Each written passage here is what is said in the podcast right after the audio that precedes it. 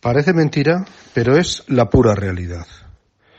Cada vez hay más personas en este país que pensamos que las normas, las leyes y la justicia están para defender más al que las incumple que a quien humildemente trata de cumplirlas.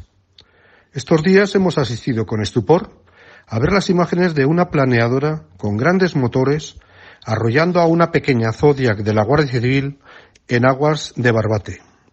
La vergüenza que hemos sentido la mayoría de los españoles ha sido mayúscula. Los funcionarios públicos jugándose la vida sin los medios adecuados frente a narcotraficantes, con todo tipo de medios, todos ellos con antecedentes penales y juicios con condena en firme, pero sin ningún tipo de problema en arrollar y matar a los dos guardias civiles.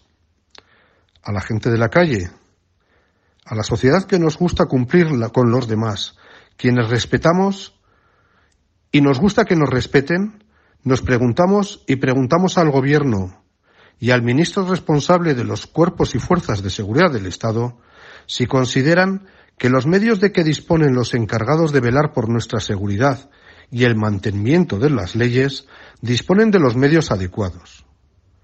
El Gobierno responsable se va a limitar a condenar los asesinatos de los guardias civiles o van a hacer algo más. Todo ese dinero que se necesita para cubrir esa falta de material se va a destinar a solucionar esas deficiencias o se destinarán a otras causas políticamente más interesantes. Espero y deseo que sea así y que se dediquen para cubrir las necesidades de los cuerpos y fuerzas de la seguridad del Estado.